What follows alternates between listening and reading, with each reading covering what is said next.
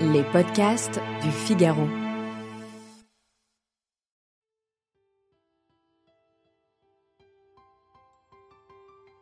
Je l'oublie tellement souvent, mais je mérite la vie, je mérite les rires, une maison stable et des tas de fleurs. Je mérite de vivre et d'en être fier, même quand je fais des erreurs, même quand je me trompe, que j'ai mal et que je me déteste. J'oublie tellement souvent que je mérite bien plus que tout ce que je m'offre. Amis de la poésie, bonjour. Et bonjour Pauline Bélizari. Bonjour. Vous avez 23 ans, vous êtes l'auteur de Ma maison en fleurs. Euh, c'est votre quatrième livre et il est publié chez Robert Laffont. Euh, vos poèmes parlent d'émotion, de sensibilité, de souffrance aussi. On va parler de tout ça. Mais euh, d'abord, vous avez aussi cette particularité.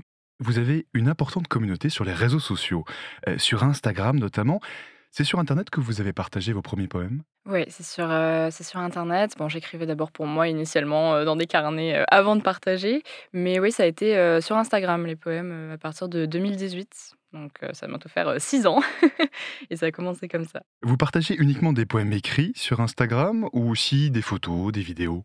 Je partage un peu de tout. ça a un peu dévié au fil des années. Au début, c'était strictement mes écrits et sans forcément de photos de moi. Et puis ça a dévié, j'ai commencé à plus parler de ma vie personnelle, de ma vie professionnelle, de mes études, et puis de ma vie d'autrice aussi au fil du temps. Donc maintenant, il y a plusieurs formats. C'est important pour vous d'avoir une communauté avec qui partager vos poèmes? Oui, je pense que ça a été vraiment un moyen de, de faire communauté justement à une époque de ma vie où j'avais pas la sensation de faire communauté avec les gens autour de moi dans la vraie vie entre guillemets et ça a été le moyen vraiment de trouver des personnes qui aimaient les mêmes choses que moi qui avait un peu les mêmes traits de caractère aussi. Je vous demande ça aussi parce que euh, dès l'ouverture de votre livre, vous vous adressez à vos lecteurs, à vos lectrices, pour leur souhaiter la bienvenue, euh, littéralement. vous leur dites bienvenue dans ce livre. Est-ce que c'était important pour vous d'accueillir, d'introduire vos lecteurs, vos lectrices dans ce recueil? Ah, Je pense que c'est un recueil qui est très dur. Enfin, c'est le plus dur que j'ai écrit. C'était important pour moi, oui, d'accueillir les gens et aussi de les prévenir en amont aussi de ce qu'ils s'apprêtaient à lire parce que bon, c'est pas forcément des thématiques toujours très faciles. Et j'avais envie de, faire un petit peu cette prévention aussi en amont. Donc voilà, pour faire rentrer le lecteur dans la lecture le plus doucement possible et sans trop de heurts. Vous dites que vous n'avez pas choisi d'écrire ce livre aussi en introduction, c'est-à-dire? Ah, C'était une période un petit peu compliquée au niveau professionnel, où j'avais plus forcément envie d'écrire à ce moment-là, où j'avais l'impression que c'était la source d'énormément de problèmes à ce moment-là. Et l'opportunité s'est présentée d'écrire ce livre. Mais au début, j'écrivais seulement ce qui me venait, les émotions qui me traversaient. C'est seulement après que c'est devenu un livre. Mais c'était un moment très ambivalent entre ne plus avoir envie d'écrire, mais en même temps ne pas être capable d'arrêter d'écrire. C'était vraiment essentiel pour moi de l'écrire, ce livre. Donc il y avait cette volonté de ne pas le faire et en même temps, je ne pouvais pas faire autrement. Vous vous rappelez quand est-ce que vous avez commencé à écrire? Ah, moi, de façon générale. De façon générale et pour ce recueil Pour ce recueil, le tout premier poème, il a été écrit en décembre 2022. Et euh, de façon très générale, euh, je dirais que ça a commencé à prendre vraiment une place très importante dans ma vie. J'avais 13 ans. Donc c'était il y a 10 ans maintenant. Mais ça a toujours fait un petit peu partie de ma vie, mais sans forcément passer par l'écrit. Je m'inventais des histoires pour m'endormir ou ce genre de choses. Euh, mais je, je les écrivais pas forcément. Mais c'est vraiment à 13 ans que là, ça a pris une place très importante. Rentrons dans le vif du sujet. Pauline Bélizari, vous ouvrez votre recueil avec ce mot. Il y a plusieurs mots d'introduction, hein, un, par ailleurs, mais vous l'ouvrez vraiment avec ce mot à tous ceux qui ont vu l'incendie de si près qu'ils ont cru ne jamais pouvoir s'en relever. Ça, c'est ce que vous écrivez. Et de fait, dans vos poèmes, vous abordez des thèmes difficiles, les pensées suicidaires notamment. vous dites J'ai perdu le goût des mots et de la poésie parce que elles étaient devenues tout ce que je haïssais. Pour quelle raison? C'était lié à des problèmes professionnels avec d'anciennes expériences éditoriales où c'était tellement compliqué que, comme je disais tout à l'heure, c'était vraiment cette impression que tout venait de l'écriture. Et que du coup, si je n'avais jamais commencé à écrire, il n'y aurait pas eu ces problèmes-là et le fait que ça n'allait pas bien à ce moment-là dans ma vie pour, pour d'autres raisons, mais en partie par rapport à ça. Et c'était devenu très très compliqué. Mon rapport à la poésie était un peu biaisé, mais il y avait toujours cette volonté en moi d'écrire, même si je disais le contraire. J'aimerais qu'on parle de, la couverture aussi, qui est une très belle couverture de, votre recueil Ma maison en fleurs. On, y voit des fleurs et on devine un corps de femme. C'est votre sœur Camille, je crois, qui est l'illustratrice de, ce recueil. C'est ma grande sœur. Comment est-ce que vous avez travaillé avec elle? Ah, ça, a été, ça s'est fait très naturellement. initialement, c'était pour un précédent livre qui n'est pas sorti. Et je cherchais une illustratrice. Donc, en fait, j'ai proposé à ma sœur de le faire alors qu'elle n'avait jamais fait ça de sa vie. Elle avait juste acheté un iPad et elle aimait dessiner depuis toujours. Donc, je lui ai dit allez, go, on tente. Elle n'était pas super partante au début. Elle voulait pas faire n'importe quoi. Et puis, en fait, cette première collaboration sur ce premier livre était incroyable. Ça coulé vraiment de source. On se comprend sans parler. Et... c'était fou. Donc, en fait, quand est venue l'opportunité d'écrire ce livre avec Robert Laffont, j'ai tout de suite dit bon, par contre, je veux le faire illustrer et par ma sœur. Euh, les dessins ont tout de suite euh, plu à mon éditrice, donc c'était vraiment naturel de faire appel à elle. Et encore une fois, pour ce livre, euh, c'était incroyable. C'est très symbolique pour moi de travailler avec ma sœur. Et ce sont des, très beaux dessins qui, accompagnent vos textes. Alors, au fait, vous l'écrivez, mais cette maison dont il est question, cette fameuse maison en fleurs, c'est votre corps, c'est vous en réalité. Oui, c'est c'est soit dans sous tous les aspects, que ce soit l'aspect corporel, l'aspect psychique, c'est vraiment voilà un soi comme maison. Vous écrivez à, un moment dans votre recueil de poésie, on reste dans sa propre maison, même dans l'incendie.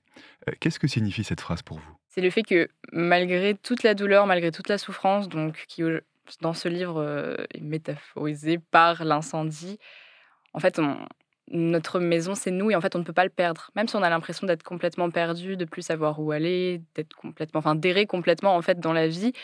Notre repère, ça devrait être nous, mais on l'oublie tellement, tellement souvent. Et c'était vraiment un petit peu tout le sens de ce livre-là, ça a été de, se réapproprier euh, comme soi, comme maison, pour avancer. Il y a quatre parties à ce recueil incendie, errance, refondation et floraison.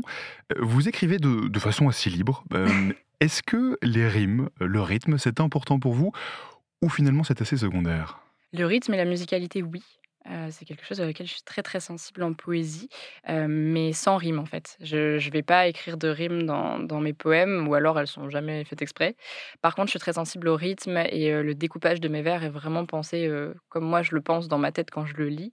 Et ça a beaucoup d'importance pour moi. Enfin, c'est très musical en fait pour moi la poésie. En tout cas, quand, moi j'écris et quand je lis mes poèmes, c'est très musical.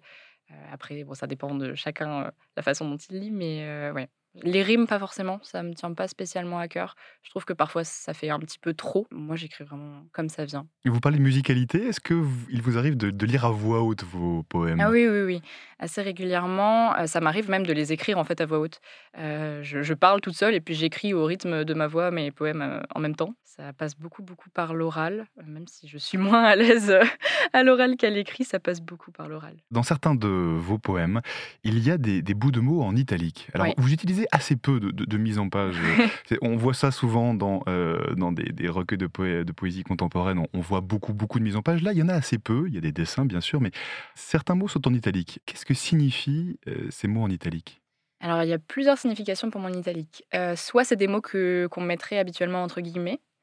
Par exemple, c'est telle personne a dit que et je vais le mettre la parole rapportée en italique.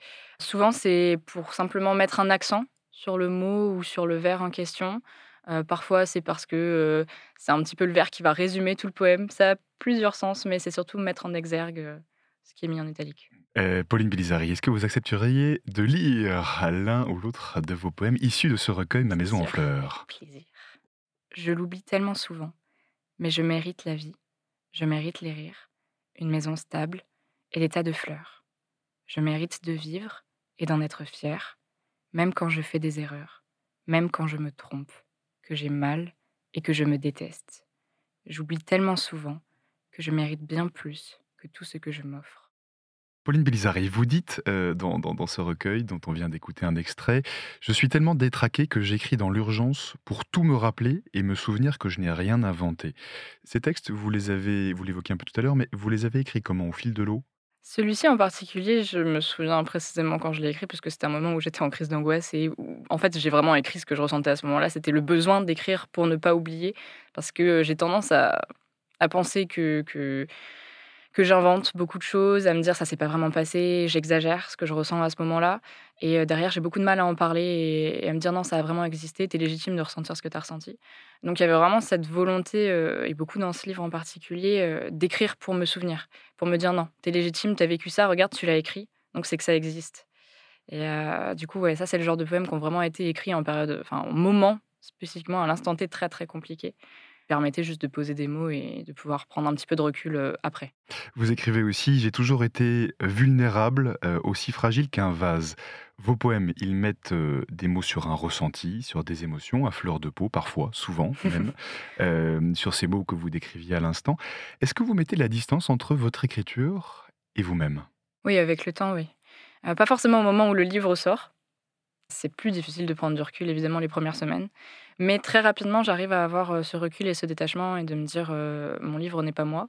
Ce qu'on peut penser de mon livre, ce qu'on peut penser de mes poèmes, c'est pas moi, c'est pas moi qu'on va critiquer si on n'a pas aimé le livre ou ce genre de choses. Parce que c'est très personnel ce que vous ah écrivez. Oui. ça c'est très gentil. À la fois ce que vous partagez sur les poèmes que vous partagez sur Instagram, les poèmes que vous partagez dans, ce livre, c'est c'est du vécu. En tout cas, ça semble être vraiment du vécu, votre ressenti. C'est le cas? Oui, oui, bien sûr.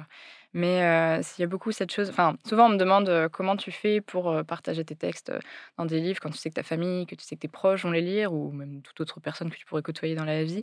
Mais je pense qu'en fait, une fois que le livre est sorti, que les livres sont publiés, ça ne m'appartient plus.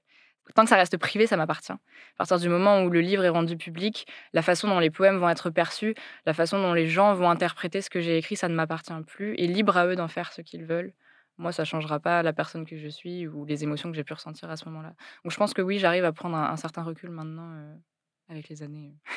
Est-ce que vous avez eu des retours sur ce livre C'est votre quatrième livre, on l'a dit tout à l'heure, mais là vous êtes publié chez Robert Laffont, vous commencez à faire des interviews, vous avez forcément une visibilité qui est plus importante. Est-ce que vous avez eu des, retours de personnes qui vous ont lu Des retours ah qui vous ont surpris peut-être? Surpris, je sais pas. Bon, je suis toujours surprise hein, quand les gens lisent mon livre déjà de façon générale et quand on prend le temps de m'écrire et de me faire des retours. Mais oui, ça arrive peut-être pas tous les jours, mais quasiment. Et c'est toujours assez fou comme sentiment de me dire qu'on a pu se retrouver dans mes mots, ou surtout quand on me dit des choses comme ton livre m'a aidé, ton livre m'a sauvé. Ça arrivé la semaine dernière encore, et, c'est assez fou. Parce que moi, au moment où je l'écris, je pense pas à sa vie après. Je pense pas forcément à mes lecteurs au moment où j'écris. C'est très égoïste. J'écris vraiment pour moi. Et c'est seulement une fois le livre publié que je me rends compte que ça peut avoir un impact sur les gens. Et là, je me dis, ah oui, ok. Et je me dis, j'ai bien fait. C'est une démarche qui reste très intime, qui reste compliquée. Mais je me dis, ok, j'ai bien fait. Et là, j'ai tout gagné. Pour vous, c'était un peu un rêve d'enfant de, devenir euh, poète ou écrivaine? Bah, Alors, j'ai toujours rêvé d'être artiste, mais euh, pas forcément euh, écrivaine initialement. Parce que du coup, voilà, je me suis vraiment mise à l'écriture quand j'avais 13 ans. Donc, mon rêve d'enfant, c'était d'être danseuse étoile. Donc, j'ai toujours voulu être artiste et j'ai toujours rêvé d'une vie un peu euh, compliquée, visiblement. Mais, bon, la danseuse étoile, vous n'y êtes pas exactement. Vous faites danser les mots. voilà.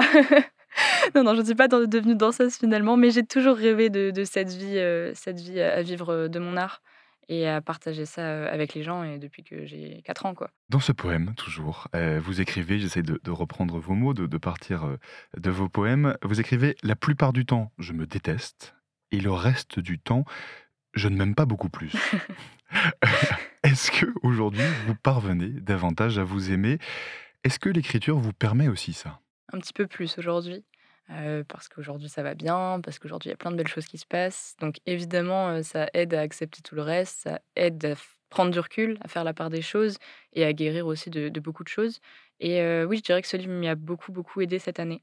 Pas forcément au moment de l'écriture, parce que l'écriture restait un moment où ça n'allait pas forcément et où, évidemment, écrire des poèmes aussi difficiles, ça ravive des choses très difficiles. Donc, je ne sais pas si l'écriture, l'acte d'écrire est très thérapeutique par moment. Je pense qu'il faut faire attention justement à ça. Pourquoi faire attention Je pense qu'on peut vite tomber dans un cercle vicieux et s'enfermer dans sa douleur quand on n'écrit que là-dessus. Donc dans ce livre, je me suis forcée à écrire sur plein d'autres choses. je me suis forcée à écrire toute une partie sur la guérison. Enfin forcée, je la ressentais, donc je l'ai écrit aussi. Mais c'est aussi le livre le plus lumineux que j'ai jamais écrit et pour ça j'en suis très très fière. Mais oui, avec du recul, plus les mois passaient, plus je me raccrochais à ce livre. Ça a été un petit peu ma bouée cette année. Et maintenant qu'il est sorti, que je vois tous les retours, je me dis moi-même, bah, je ne suis pas toute seule. On est plein, en fait, comme ça. Mmh, donc la poésie, écrire de la poésie, la partager, peut avoir un peu une fonction cathartique? Ah oui, oui, complètement. En tout cas, dans mon cas, c'est peut-être pas le cas de tout le monde, mais dans le bien, oui. Vous vous adressez d'ailleurs à, la fin de votre recueil à votre dépression, à votre anxiété. vous lui dites, je n'ai pas fini de vivre. ouais. C'est un peu comme un, défi à vous-même. Mmh quelque part? Ça y est, je vais pleurer. ouais, ouais, c'était, c'était très fort pour moi de, de m'adresser à ça, à cette entité. Comment C'est toujours difficile de, nommer ça. Mais oui, une promesse à moi-même de me dire tu as traversé le pire, maintenant ça peut caler. quoi. Ça ne peut que fleurir. C'est ça. c'est le cas de le dire. Et certaines fleurs fleurissent mieux après un incendie. C'est ce que vous écrivez aussi. Euh, et c'est tout le thème de, de, ce recueil, de ce très joli recueil. Ça s'appelle donc euh, Ma maison en fleurs. C'est paru chez Robert Laffont. Est-ce que vous voudriez nous en lire encore un extrait? Bien sûr. Ma maison n'est plus celle que j'avais toujours connue. Ses locataires l'ont quittée. Même son adresse a bougé. Ma maison a changé, évolué, rapetissé. J'ai senti ces façades m'enfermer. Je les ai sentis m'étouffer et insonoriser mes cris. Ma maison a changé, évolué et fleuri. J'ai senti ces bourgeons, florissant sur le toit, égayant ses parois. Ma maison n'est plus celle qu'elle avait toujours été. Mais désormais, ma maison c'est moi, entre les quatre murs de mes larmes, mes fous rires, mes sourires et mes crises. Une nouvelle fleur sur le toit, chaque douleur que je guéris. Merci beaucoup, Pauline Bélizari. Un tout dernier mot, puisque j'ai introduit cet entretien en parlant de poésie contemporaine. Est-ce que vous-même, vous, lisez de la poésie, de la poésie classique, de la poésie contemporaine? Comment est-ce que vous vous situez par ou, ou pas du tout? De la poésie contemporaine aujourd'hui, oui. oui. De la poésie classique, pas du tout. Et même la poésie contemporaine, je m'y suis mise après avoir sorti mon premier recueil. C'était pas du tout un genre de lecture que, que j'avais. J'ai toujours été une grande lectrice, mais la poésie, vraiment pas. Après, au moment où j'ai sorti mon premier livre, c'était il y a trois ans maintenant, et il n'y avait pas encore l'ampleur que ça a pris aujourd'hui. Ça date surtout des deux, bah, des deux, trois dernières années. Donc, au moment où j'ai écrit ce premier livre et où je l'ai sorti, il y avait Rupicor, mais en fait, je l'avais jamais lu, je la connaissais pas. je l'ai lu deux mois après avoir sorti mon premier livre, c'est dire. Mais encore aujourd'hui, alors c'est quelque chose auquel je prends beaucoup goût, surtout à la poésie contemporaine, mais je suis un peu compliquée en poésie, j'avoue. et la poésie classique, j'avoue que je n'y comprends pas grand-chose. C'est très opaque pour moi. Vous n'avez pas l'impression de, vous situer dans une, dans une lignée quelque part? C'est un peu le sens de ma question. Vous avez commencé à écrire pour écrire sans forcément vous dire que vous alliez peut-être vous inspirer d'autres auteurs. Mmh C'était ça que je, que je voulais ouais, non, non, pas du tout. C'était vraiment... moi, ça a toujours été très J'écris ce que je ressens, en fait. Je j'écris pas pour faire comme une autre personne. Alors oui, il y a des ressemblances, évidemment, euh, du style. C'était dans, dans le but d'écrire. D'ailleurs, ce livre s'est imposé à vous. C'est ce que vous, c'est ce que vous écrivez et c'est ce que vous, euh, c'est ce que vous nous dites. Une toute dernière question. Vous écrivez toujours aujourd'hui. Oui. Vous comptez publier d'autres recueils? Oui. oui. Et puis on verra bien quand. On verra bien où. Mais oui. C'est prévu. Parfait. Merci beaucoup, Pauline Bélizari, d'être venue nous parler d'autres recueils. Je rappelle qu'il s'appelle donc euh, Ma maison en fleurs, série de, poèmes illustrés, superbement illustrés par votre sœur Camille. C'est publié chez Robert Laffont. Et merci à vous d'avoir écouté ce podcast. Vous pouvez le retrouver sur le site du Figaro, sur Figaro Radio et sur toutes les plateformes d'écoute. Quant à Pauline Bélizari, vous pouvez également la retrouver sur Instagram, bien sûr. merci encore à vous. À bientôt.